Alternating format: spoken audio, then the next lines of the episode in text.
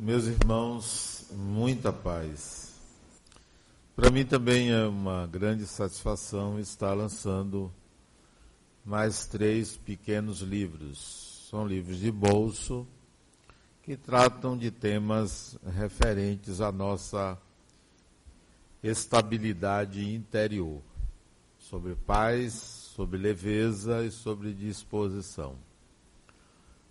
Para que esses pequenos livros? Eles trazem lembretes de como nós podemos viver a vida, como nós podemos enfrentar os nossos desafios.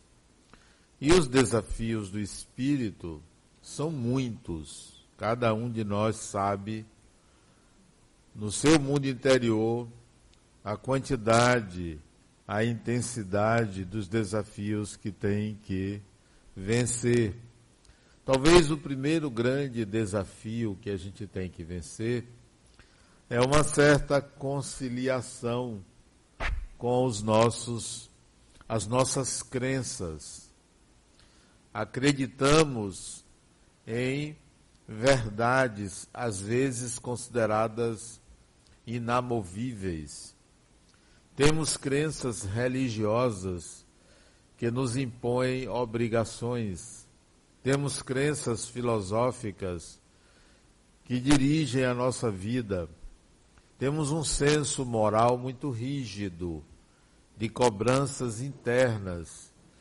E nem sempre a gente consegue conciliar essas cobranças, às vezes com rituais, às vezes com apegos às vezes buscando soluções mágicas para ter a, a mente pacificada. Então, talvez o primeiro e grande desafio é a gente tentar conciliar essas crenças religiosas com uma vida saudável, com uma vida alegre e feliz. Às vezes você quer fazer uma coisa, mas acha que aquilo vai ser contra Deus, e aí você não faz. A sua crença que aquilo que você quer fazer é contra Deus pertence a você, não é um fato real. Até porque você não tem uma ideia precisa do que é Deus, mas você acredita, e no que você acredita impõe a você uma série de regras e limites. E você vive então tentando se estabilizar ante a imposição de uma crença num Deus rigoroso e uma vida saudável e normal. Então, esse é um desafio. Para que você vença esse desafio, é preciso uma série de reflexões, de mudanças de crenças, da adoção de algo mais atualizado, mais moderno. Mas os desafios não param aí. Nós temos desafios domésticos, temos que pagar contas, temos que lidar com dinheiro, com a falta de dinheiro, temos que lidar com o corpo, com excessos, temos que lidar com pessoas dentro de casa que às vezes nós não temos um modo mais pacífico de se relacionar, temos que lidar com a vida pública, transporte, deslocamento, trabalho, então são muitos os desafios de cada pessoa. Cada um enfrenta esses desafios de um modo particular. Os mais evoluídos tendem a resolver ou solucionar ou ultrapassar esses desafios de uma forma menos sacrificial.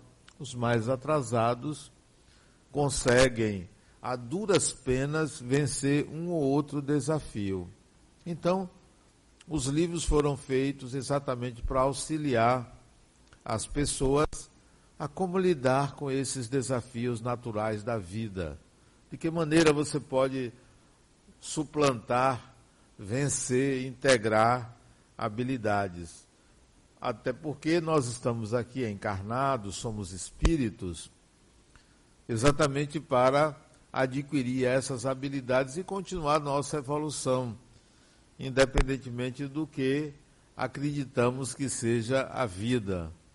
A evolução do espírito não corresponde ao que nós acreditamos que seja a vida, porque evoluir é inexorável. Todo mundo evolui, querendo ou não, acreditando ou não, evolui. É um processo contínuo.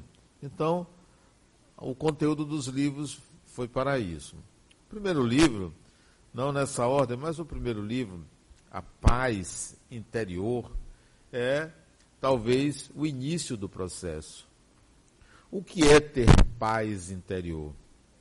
Ter paz interior não é se colocar na vida como se você fosse um sacerdote, como se você fosse um monge ou algo parecido. A paz interior não é a anulação daquilo que é contrário a um estado de harmonia externa. A paz interior é quando você conscientemente consegue equilibrar as suas próprias tensões.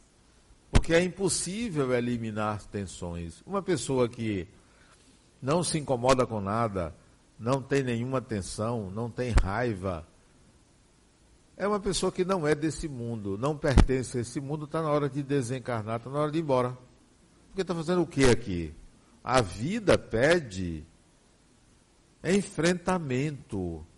A vida não pede recolhimento, internalização contínua, anulação da convivência. Não, a vida não pede isso. Viver é encontrar-se consigo com os outros. Viver é confrontar-se consigo e confrontar o que a vida lhe oferece. Então, uma pessoa reclusa, meditando o dia todo, dia e noite, todos os dias, está na hora de ir embora. Diga, Fulano, você para mim desencarnou. Eu estava conversando ontem com uma paciente minha ela mora em Nova York e ela tem uma rotina de alguns anos fazendo a mesma coisa. Eu cheguei para ela e disse, fulana, você já percebeu que você já morreu? Ela beliscou assim, não, eu não morri. Morreu. Você é uma pessoa morta. Você faz a mesma coisa há muitos anos, você morreu. Por que, que você não procura viver? Saia desta vida morta. Você se dedica nesta grande cidade de Nova York a ela é professora, a ensinar, preparar aulas, a sair da sua casa, ir para o trabalho e voltar. Você se ocupa de, ela é casada, de cuidar do seu marido, ele, naturalmente, também cuida de você. E acabou a vida, só tem isso. Você está precisando que aconteça alguma coisa na sua vida. Você precisa ser presa, por exemplo. Vai acontecer alguma coisa na sua vida. Você precisa adoecer, porque nem adoecer você adoece. Você precisa adoecer. Alguma coisa tem que acontecer. Ela ficou horrorizada com o que eu estava dizendo. Mas ela ficou nervosa. Mas, Adenal, o que, é que eu vou fazer? Então, eu digo, você quer cinco conselhos?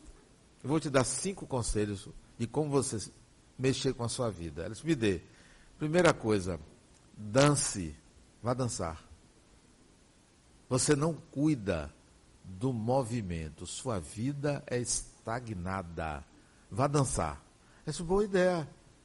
Eu sempre gostei de dançar. disse, pois é. Entre num clube de dança, vá dançar. Conselho 1. Um.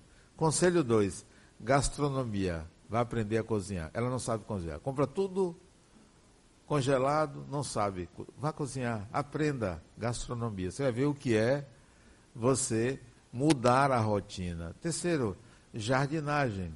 Sua casa tem um jardim, você paga a pessoa para cuidar do seu jardim. Por que, que você não cuida do jardim? aprenda jardinagem. Ela gostei. Terceiro, quarto, você tem, você não tem cachorro. O marido dela tem um cachorro. Você não tem um cachorro. Isso significa dizer que relações afetivas com você é algo que está muito distante. Nem cachorro você tem. O único cachorro é o do seu marido, não é o marido. Eu não disse isso, né? Embora pensei, mas não disse. O único cachorro é o do seu marido. Você deveria ou ter um cachorro ou fazer alguma coisa na sua vida social, se socializar com pessoas, sair. Ah, mas aqui o americano, ele é muito é, caseiro, tá? nada disso. Eu moro em Nova York, é uma cidade cosmopolita. Se socialize. Quinto, gaste seu dinheiro. Ela é muito econômica. Ela tem muito dinheiro e não gasta. Gaste seu dinheiro. Então dei cinco conselhos a ela. Por quê? Porque a vida não é reclusão. A vida não é oração. Você ficar orando o tempo todo. Uma pessoa que está orando o tempo todo está com medo. Você está orando o tempo todo, você está com medo de viver.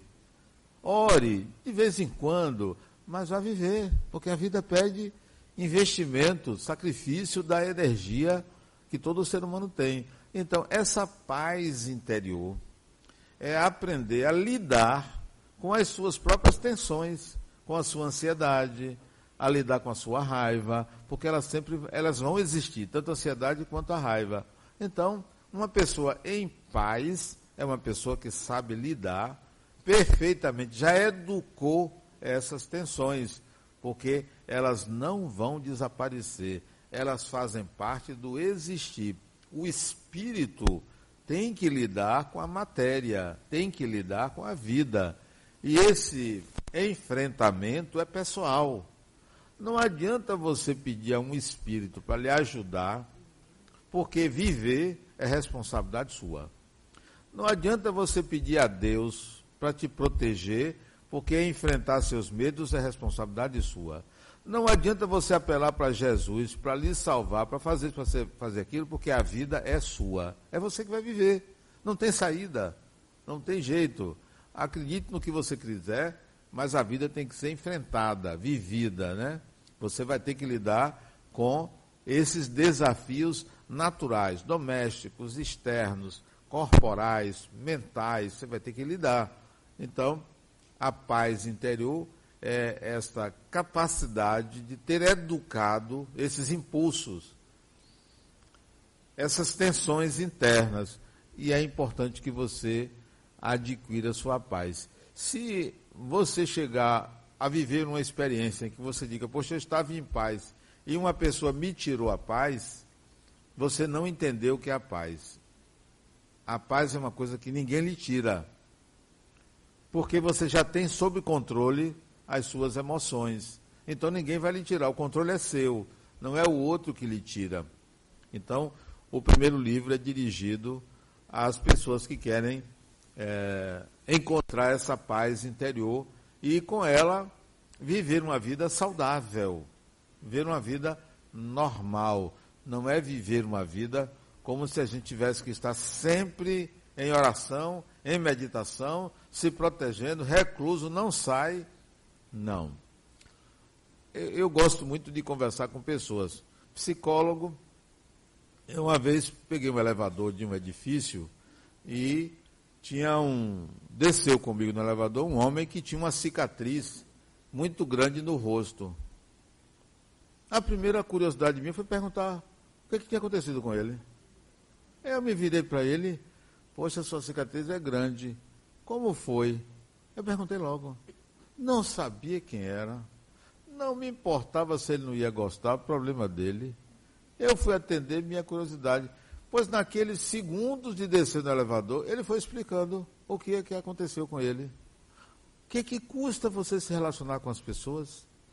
Em qualquer circunstância. A outra foi, olha o que aconteceu, eu peguei um ônibus, tem tempo, aqui, para saltar aqui em Piatã, para vir andando para casa.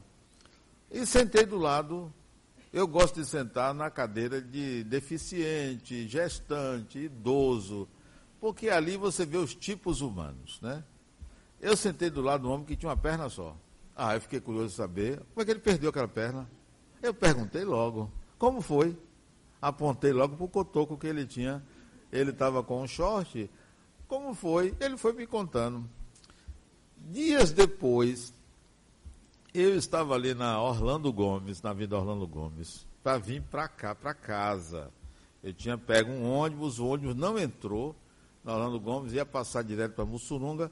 eu saltei na Orlando Gomes, fui andando para um ponto. Fiquei ali no ponto esperando um ônibus que entrasse para cá.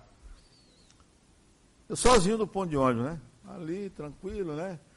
Tinha dois, na época o ônibus acho que era e cinquenta, negócio desse. Estava ali esperando, passa uma Kombi. Velha, velha Kombi. Tinha um motorista e um carona. O motorista parou no ponto de ônibus, chegou para mim e disse, você vai para onde? Ele disse, olha, eu vou ali, para frente. Ele disse, entra aqui.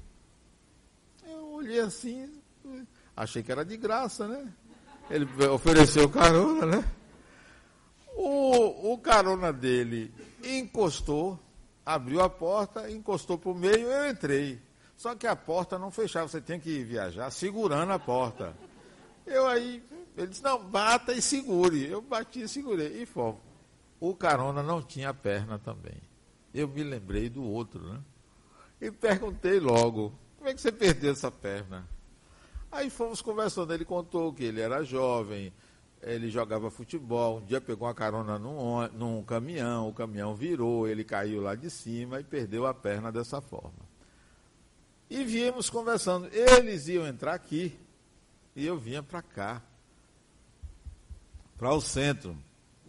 E ele chegou para mim quando falou, ah, você vai para aí? Eu disse, é, eu, eu, eu, trabalho aqui. Eu disse para ele, eu trabalho aqui. Ele disse, ah, eu gosto muito daí. Mas aqui, eu sou conhecido aqui na região como americano, nome dele. Sou conhecido como americano. Se você precisar de qualquer coisa, é só me procurar. O Perneta, né? Eu sei que essa Kombi veio de lá. A Kombi não, ela não era linear. Ela vinha assim, porque tinha um pneu que era maior do que os outros três. A Kombi, ela, ela trotava igual um cavalo, a Kombi, né? E foi uma conversa maravilhosa. Eu, o Perneta e o motorista dessa Kombi velha. Ele não me cobrou a carona, né? A conversa foi tão boa, acho que ele não, não me cobrou, que ele ia cobrar o dinheiro do ônibus. Mas foi uma conversa muito boa. Então, eu me encontrei com pessoas que eu não conhecia. Se você perguntar assim, mas você não ficou com medo de assaltar? E assaltar o quê? 2,50? É que fosse 5, 10, 20, 30, o prazer da conversa, do diálogo, é muito melhor do que o medo. Se assaltar, assaltou, leve. Ah, mas se levasse o celular, hoje a gente compra outro. É só ter um celular, mais ou menos assim, que você pode perder, né? Então, não, socialize-se com as pessoas. É porque você está em paz. Se você não está em paz, você tem dificuldade de se socializar. Você tem medo de pessoas. Você vai se recolher da vida. Você não vai enfrentar a vida. Você quer ver quantas vezes você foi assaltado? Eu fui assaltado duas vezes. Ora, em 64 anos é muito pouco. Só duas vezes. E tem gente que tem medo de assalto e nunca foi assaltada. Vamos viver a vida. Ser assaltado numa cidade violenta é, é, seria normal. Seria normal, é normal. Então vamos viver a normalidade, não se recolha. Quanto mais você participar da vida, menor violência terá, porque você não é uma pessoa violenta. Quanto mais você não temer a violência, e se socializar melhor para a nossa cidade. Quanto mais você se recolher, os maus vão tomar conta da cidade. Então, vamos viver a vida sem medo. Até porque, se você não tem predisposição para ser assaltado, não será. Mesmo que tenha um bocado de ladrão, você não será. Porque é uma questão de predisposição. Então, a paz interior é um estado interno de tranquilidade em relação aos desafios da vida. Por que, que eu vou temer a vida? Por que, que eu não vou enfrentar a vida como eu sou e, e, como, e como eu quero ser? Então, em frente. Outro dia eu saí aqui e bati num carro que ia passando. Era de noite, o carro veio com o farol apagado, eu bati. Quando eu saltei do carro para falar com a pessoa, ela estava num carro preto, vidro escuro, tudo de noite, farol apagado. Eu não enxerguei e bati. Quando eu saltei, ela saltou nervosa, eu fui logo dizendo: a gente não se viu, não foi? Não é? A gente não se viu. Ela disse: eu, eu vi, você que bateu no meu carro. Foi mesmo, eu bati. Não se preocupe, eu não vou perder a minha paz porque eu vou perder algum dinheiro. Disse ela, não se preocupe, eu me chamo Adenal, eu moro aqui, tenho, meu, meu carro é esse, minha placa, está aqui minha carteira de identidade. Tranquilizei ela, ela anotou e saiu nervosa, com raiva de mim. Mas uma pessoa ter raiva de mim, eu considero uma coisa normal, porque é do ser humano ter raiva. Você não tem que ficar com raiva de quem tem raiva de você. Né? Você tem raiva de mim por alguma razão, eu machuquei o carro dela, Resultado: ela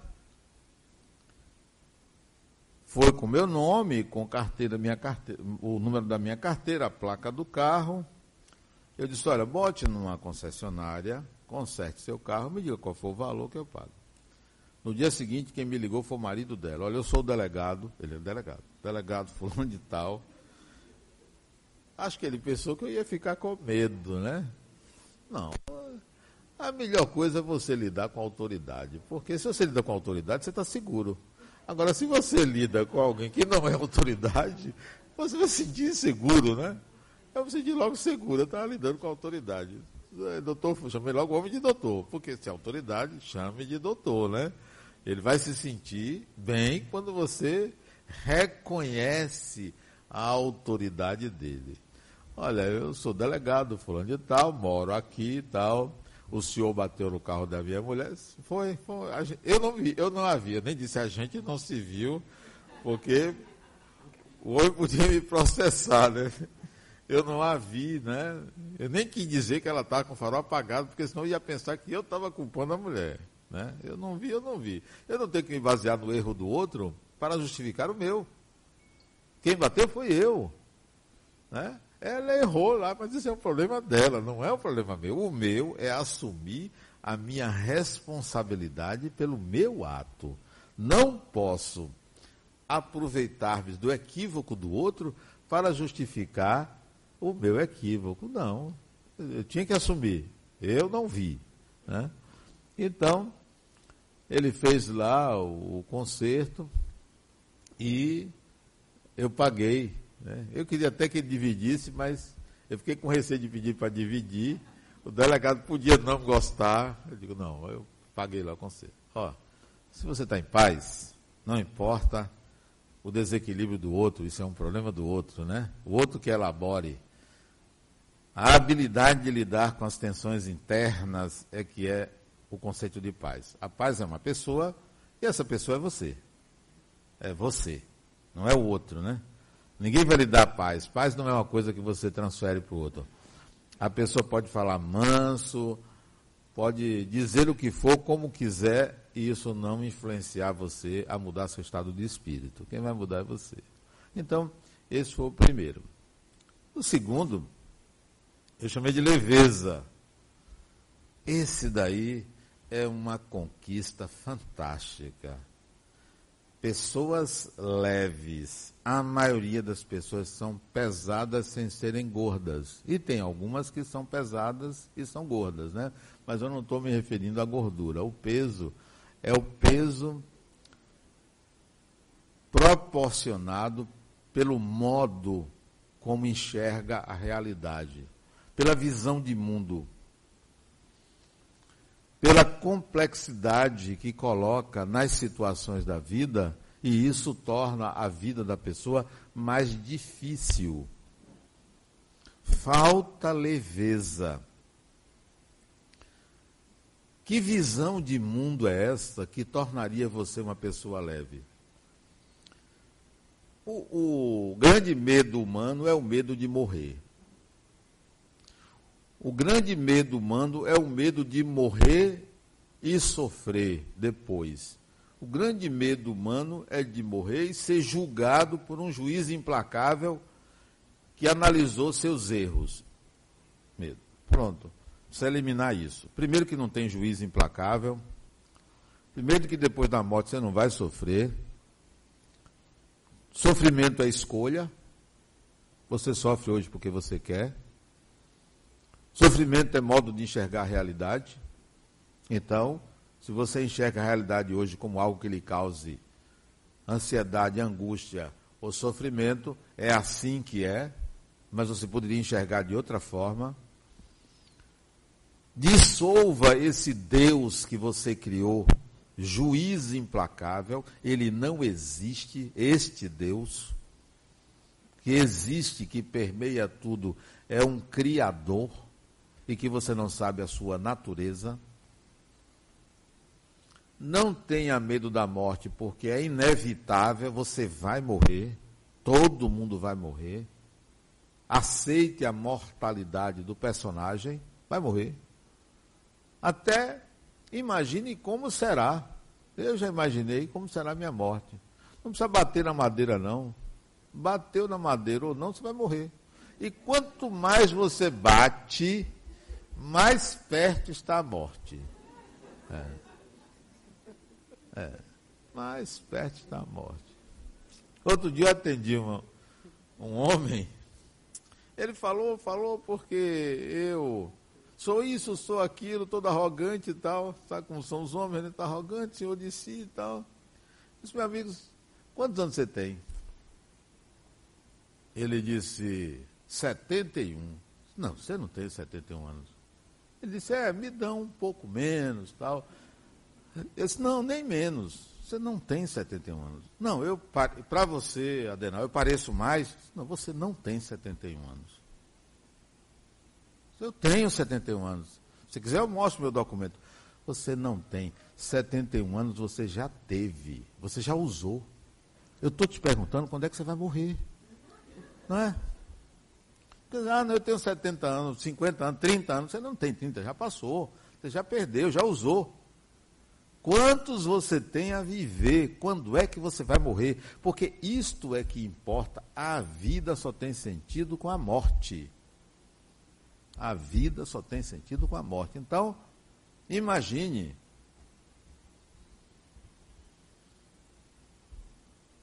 Aí ele disse: Não, eu tenho 71, eu acho que eu, eu vou morrer com 80. Eu disse: Olha, eu vou lhe dar Vou lhe dar mais 10 anos além desses 9. Você vai morrer com 90. Você tem 19 anos pela frente. O que é que você vai fazer com 19 anos? Você já imaginou? Ou você está ansioso porque você vai morrer? Programe-se para a morte. Ela é inevitável, ela é fato. Programe-se. Estabeleça um horizonte. Não que vai ser exatamente assim, porque ninguém determina o dia da morte. Nem o suicida, que às vezes pensa que ele vai se matar, não se mata, não morre. Ninguém determina. Programe-se. E aí, pegue esse tempo que lhe resta no corpo para fazer uma programação. Aí você vai ver como vai ficar leve sua vida, porque a angústia da morte desaparece, porque você já estabeleceu um horizonte. Já estabeleceu. Já tomou consciência de que aquilo é fato, então você já programou particularmente, eu já estabeleci um horizonte. Tive um, um como é que chama? Avant Premier da morte, há cinco anos atrás, dia 30 de novembro, eu fiz cinco anos que eu tive um AVC. Aquilo ali foi um estágio preparatório, né? Então, você vai vivenciando a coisa. Não fiquei preocupado, porque estaria dentro dos meus horizontes. Se eu desencarnasse há cinco anos atrás, estaria muito bom, né? a vida é, merece a morte quando você tem consciência de que você viveu o seu melhor, então pode morrer a qualquer tempo. Você viveu o seu melhor. Não estou devendo nada. Nada eu deixei de viver. Até vivi mais do que eu esperava. O horizonte se ampliou. Então, a leveza é o modo como você encara a vida. Sem medo e sem angústia pela morte. Equacionou para andar da morte. Estou preparado para morrer a partir de agora. Eu vivo como se fosse o último dia, mas também vivo como se fosse o primeiro dia. Então, ótimo. Leveza começa aí. O segundo, o segundo ponto dessa leveza, da conquista da leveza, é a consciência da imortalidade pessoal. Eu não estou falando de céu, de inferno, de mundo espiritual, de, de dimensão disso. Não estou falando nada disso. Estou dizendo, eu sou uma pessoa imortal. Ponto. Não é uma crença, é uma consciência. Isso me deixa muito leve. Muito leve, porque, puxa, nunca vai acontecer a minha destruição como ser, como individualidade. Pronto, estou tranquilo. Isso é de uma leveza fantástica. Tudo passa, diante disso, tudo passa, tudo é provisório, tudo é impermanente, todas as coisas podem ser resolvidas. Perdas fazem parte do viver, desapegos, ter, não ter, ser, não ser, tudo é parte de um processo muito mais amplo de viver. Então, a consciência da imortalidade pessoal, que não é crença, é tranquila. Mas me dá uma tranquilidade enorme. Aí vocês podem perguntar, mas como é que você conquistou isso? Isso foi conquistado há muito tempo. Começou da seguinte maneira: eu tinha 20 anos de idade. Eu tenho 64 vividos, mais alguns a viver. Eu tinha 20 anos vividos quando eu estava deitado, eu gostava de deitar no chão. Só pode ser coisa de doido, né? Gostava de deitar no chão duro. Sem travesseiro, sem nada. Coisa gostosa, deitar no chão. Aquele chão frio, você deitado ali, né? Imagine um jovem gostar de deitar no chão, adorava deitar no chão. Eu fui dormir na sala da casa da minha mãe. Eu dormia mais ou menos perto de 11 horas da noite, até hoje é mais ou menos assim. Eu fui deitar, deitei na sala para dormir. Era um carpete verde. Deitei. Carpete fininho, aquele carpete bem duro, né? Porque era pobre, carpete duro, né? Deitei, a certa altura do meu sono, eu ouvi minha mãe me chamar, lá do quarto dela. Minha mãe me chamava de Marcos. Eu aí levantei para ver o que minha mãe queria. Quando eu levantei, eu tive uma surpresa. Meu corpo ficou deitado e eu levantei. Olha que coisa fantástica. Você se deparar com um fenômeno como esse, você está consciente de você, totalmente consciente, e seu corpo dormindo. Eu olhei, vi aquele belo corpo deitado, né? Aquela criatura bonita deitada, né? Foi a primeira vez que isso aconteceu. Isso é físico, isso não é crença, não. Isso é físico. Até hoje isto acontece sair do corpo conscientemente, me dando mais do que tudo uma certeza da separação espírito-corpo físico. São coisas distintas. Você é diferente desse corpo que você utiliza. O corpo serve para formar um personagem que não é você, que representa você, que você usa para manifestar-se nessa vida, você espírito.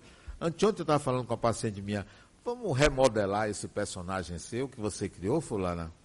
Primeira coisa, você fala muito rápido. Você já viu que o seu personagem, ele é incompetente. Você pensa e ele fala rápido demais.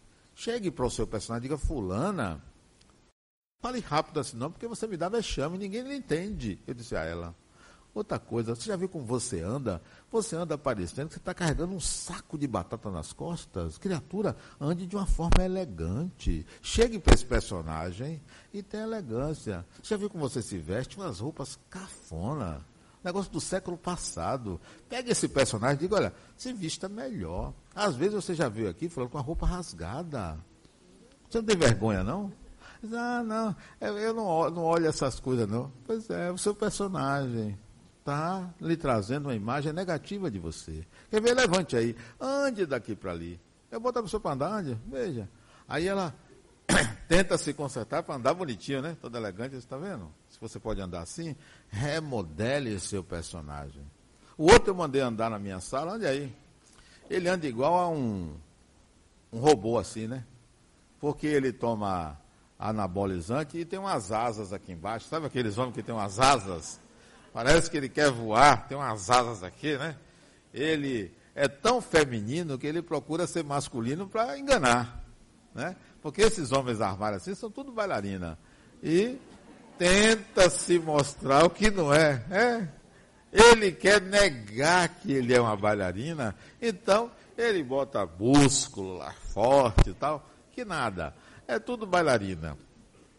Mesma coisa aquelas mulheres magrinhas, né? Baixinha e tal. Cuidado, ali tem um Schwarzenegger. Não, não se engane. Ali tem um Schwarzenegger ali dentro. É tudo maquiado. Então, revisite seu personagem. Dê leveza a ele. Fulano, não, você não está me servindo. Você não está me servindo. Melhore tal coisa, melhore outra coisa, não está útil. Leveza no trato com o personagem, no trato com a vida. Sou imortal. Pronto. O personagem morre. E se eu não gostar, eu decreto a morte do personagem. Muita gente decreta a morte do personagem. Muita gente. Fui visitar uma pessoa no hospital outro dia, falando, você está querendo morrer, né? Por que você está fazendo isso com você? Você quer morrer? Não, não quer não. Você quer morrer. Você está fazendo tudo para morrer, você não precisa. Por que você não vive? Por que não enfrenta a vida? Eu fui na casa dele, ele mora no Itaigara. Fui na casa dele, ele teve um. Ele teve uma dor lombar e foi diagnosticado que ele tinha uma compressão de uma vértebra. Fez cirurgia na coluna, melhorou. Dois meses depois a dor voltou. Feito exames, descobriu que ele estava com tumor no rim. Antes não tinha. Antes da cirurgia, não tinha tumor nenhum no rim. Dois meses depois apareceu um tumor. Teve que tirar o rim. Tirou o rim, a dor desapareceu. Daqui a pouco, a dor voltou. Faz exame de novo. A dor no mesmo lugar. Faz exame de novo. Ah, isso é ciático, não sei o que lá, porque tem um bocado de médico. Todo mundo sabe o que é, né? Não, não, a, a questão era perispiritual. Apareceu dois nódulos no pulmão, né? Aí, quimioterapia. Estava com câncer, metástase. Quimioterapia. Fez novos exames, os nódulos do pulmão aumentaram. Ele perdeu 20 quilos, aí eu fui visitá-lo. Falou, você está se matando. Por que você quer morrer? Ele disse, não, eu quero viver. Então me diga qual é a razão da sua vida. Ele disse, ah, eu só estou vivo porque eu preciso cuidar de meu filho. Ele tem um filho especial. Está aí. Isso não é motivo para viver. Seu filho é especial, vai continuar especial depois que você morrer. Você está querendo justificar a vida pela existência de um filho especial. Não depende de você, não precisa de você, encontra uma razão para viver. Se não, eu só vou me encontrar com você do outro lado da vida. Porque você vai morrer. Você está se matando. Você é um suicida inconsciente. Ele, rapaz, eu não tinha pensado nisso. Encontre uma razão para viver. Agora vamos lá, vou dar um passo em você. Estava eu e a esposa dele e ele, né? Aí ela levou ele para o quarto, ele todo debilitado, né? Quase para desencarnar. Parece que você está tratando com um desencarnado, ali doente e tal. Botou ele deitado na cama, eu comecei a dar passe nele. A minha mão direita começou a esquentar muito. Eu já sei que estava saindo muito fluido na direção dele e levou-a para um determinado ponto do corpo dele. Depois eu disse a ele, porque ele está precisando de fluido para ele ir para o centro espírita, tomar passe, ele está precisando de energia vital, que não era só medicação, mas sim de fluido e uma vontade de viver baseada num projeto de vida. Você tem que ter um projeto de vida. Você não tem que viver por causa de. Você não tem que viver porque você tem filhos, porque você tem um marido para cuidar, porque tem uma mulher para cuidar, não. Ou, ah, eu vivo para minha mãe, porque eu cuido da minha mãe. Sim, a velha vai desencarnar. Ela vai voltar. E aí? Não, você tem que ter um projeto de vida pessoal. Leveza vem da imortalidade consciente sua. Eu sou imortal, todo mundo é imortal. A última que eu fui visitar no hospital, que ela estava já em cuidados paliativos, ia desencarnar, eu disse, fulana, a gente se vê depois, viu? Quando você desencarnar, apareça lá no centro. Ela estava lá no leito de morte, lá na Aliança. Já em cuidados paliativos. Não se esqueça, me procure. Você vai desencarnar. Porque ela já sabia, a gente já tratava disso há alguns meses. Você vai desencarnar. Ele disse, não, eu vou lhe visitar. Agora eu estou pronta para morrer. Vou lhe visitar. Ah, a vida continua. Ah, não acredito. Morra. Morra que você vai ver que o negócio é real. É real. Não tem negócio de crença, de céu, de inferno. De... Vai morrer. Vai morrer. E vai continuar. Então trate disso agora com leveza. E por último, disposição no dia a dia. Disposição. Isso é que é fundamental. Ou você é uma pessoa disposta, ou você vive pela metade, ou vive menos. Viver menos não é viver a quantidade de tempo, não. É não sentir a vida. A vida tem que ser sentida. Como disse meu neto, meu neto chegou para mim e disse: Vovô, qual é a coisa mais. Não, o que é a vida para você? Não, qual é a coisa mais importante na vida? Eu disse: o amor. Ele disse: para mim não é não. Ele tinha seis anos, para mim não é não. Se o que é mais importante? Viver. Ele disse que o mais importante da vida era viver. Eu disse assim: viver. Ele disse: é, vovô, o mais importante da vida é viver, porque viver é sentir. E aí ele voltou para brincar. Viver é sentir. Quem não tem disposição para a vida, não sente a vida. Passa e você não sentiu. Você ficou só na informação, só na crença, só na rede social ali, ó. Tal. Falam com um, falam com outro, mentindo, né? Porque ali é o espaço da mentira. A rede social é o espaço da mentira, porque é uma fuga. Você ali vive aquilo que não é real. Porque você está ante uma imagem. Você está se projetando. Ali é mais do que o personagem. Rede social é a imagem da imagem, né? Personagem se projeta para ser querido, para agradar, para se mostrar, para ser visto. Então, você não está vivendo a vida, você não está sentindo a vida. Você está na vitrine.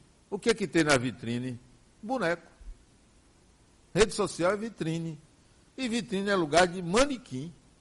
Então a rede social é um bocado de manequim. Eu digo isso, mas eu, eu não entro. Eu tenho.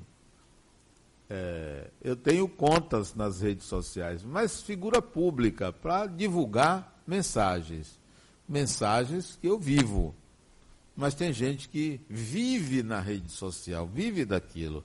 Então, eduque esta necessidade de ser manequim. Rede social é manequim.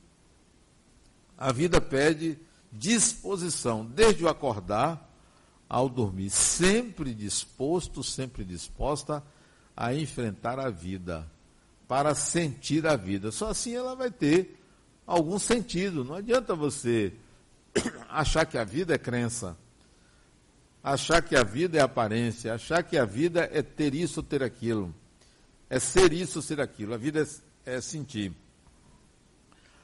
Se você está diante da vida e disser assim, eu quero é ser feliz, eu vou dizer, não queira ser feliz. Também não queira ser infeliz, porque a finalidade, finalidade da vida não é ser feliz. A finalidade da vida é viver. Viva. Feliz ou infeliz, saudável ou doente, pobre ou rico, preto, branco, amarelo ou cor-de-rosa, viva a vida e vá extraindo de cada experiência da vida ao que você sente.